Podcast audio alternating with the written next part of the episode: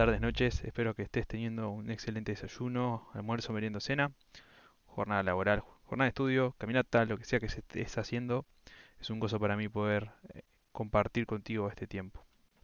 Me gustaría, para poder comenzar, estar leyendo un pasaje que se encuentra allí en Hechos capítulo 20, que dice, pero en ninguna cosa hago caso, ni estimo preciosa mi vida para mí mismo, con tal que acabe mi carrera con gozo y el ministerio que recibí del Señor Jesús, para dar testimonio del Evangelio de la gracia de Dios.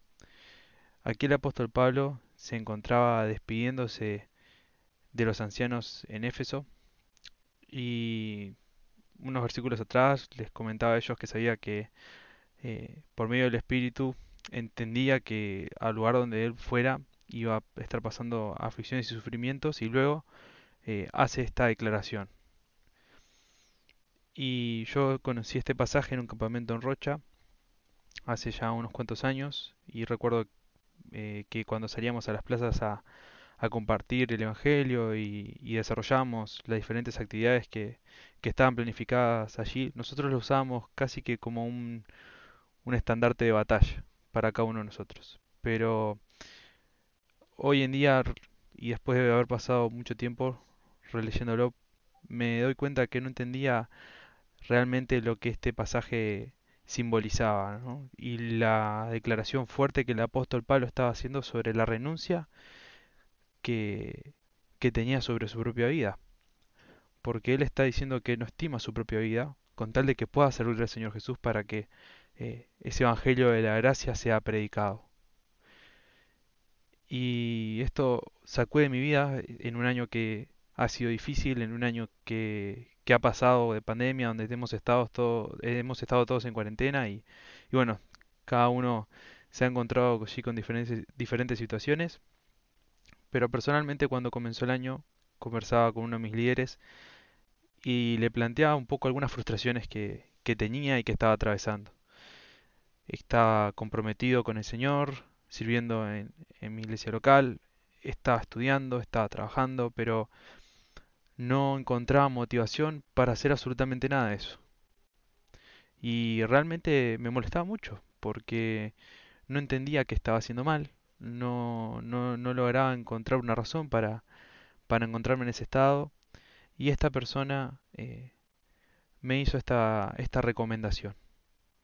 Me dijo, Santi, tal vez es momento de que empieces a pensar y a ver a qué cosa tenés que renunciar porque nosotros tenemos un conflicto constante entre nuestros deseos, anhelos y sueños con esos deseos, anhelos y sueños que Dios tiene, que están en su voluntad. Y poco a poco se empiezan a infiltrar y empiezan a conflictuar al punto de que a veces eh, tenemos que parar para poder entender hacia dónde estamos caminando. Y yo en ese momento le dije a esta persona que yo eh, tenía un poco claro eso que el Señor lo había estado tratando conmigo, pero realmente era el principio y yo no entendía lo que me estaba pasando. Esta declaración del apóstol Pablo en este pasaje impacta mi vida como también eh, le impacta allí en los evangelios el, el llamamiento de los discípulos, donde luego de que Jesús los invitara a dejar sus redes y a seguirlo para transformarse en pescadores de hombres, dice la palabra que ellos dejaron sus redes y le siguieron.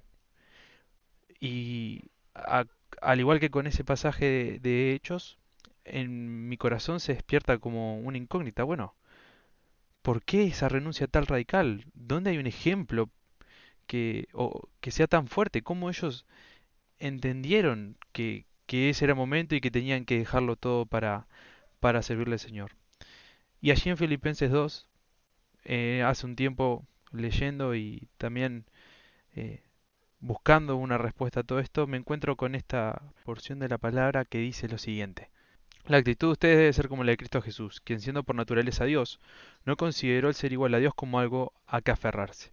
Por el contrario, se rebajó voluntariamente, tomando la naturaleza de siervo y haciéndose semejante a los seres humanos.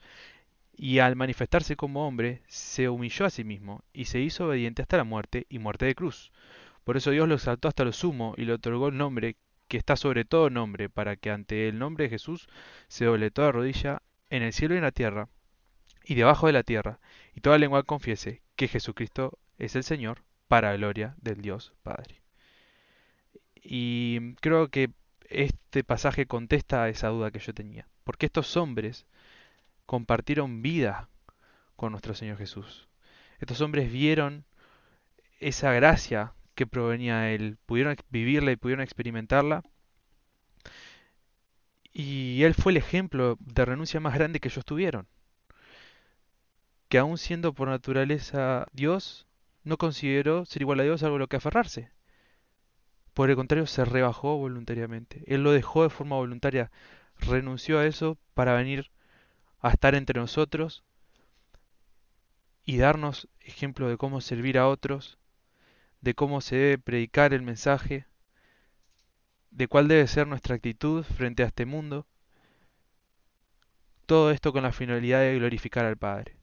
Y por esta actitud que él tuvo, fue a la cruz para que hoy vos y yo estemos conectados por algo que supera cualquier vínculo, que supera cualquier contrato, que supera cualquier promesa. Y entiendo que los discípulos renunciaban porque sabían que esto era lo más importante que podían tener. No había nada que equiparara el valor. No había nada que valiera más. No había nada que pudiera llenar más sus vidas. Y también pasaron por momentos de dificultad y también pasaron por momentos de desánimo, pero aún así lograron superarlo de la mano del Señor porque constantemente renunciaban a esas cosas que les apartaban la vista del objetivo que ellos tenían. Por eso en este tiempo me gustaría animarte a que no te olvides de renunciar. Ese es el desafío que el Señor ha puesto en mi corazón y quiero compartirlo contigo, para que juntos seamos desafiados a que cada día nos levantemos busquemos al Señor y comencemos a renunciar a nuestros propios anhelos, a nuestros propios deseos, a esas cosas que nos quitan la mirada de Él y que nos terminan llevando por caminos inciertos que nos alejan completamente de eso que veíamos en Hechos 20 que el apóstol Pablo quería, de poder terminar la carrera con gozo, compartiendo ese precioso evangelio de la gracia del Señor. Te agradezco por haberme permitido acompañarte en este tiempo y espero que el Señor bendiga tu vida grandemente.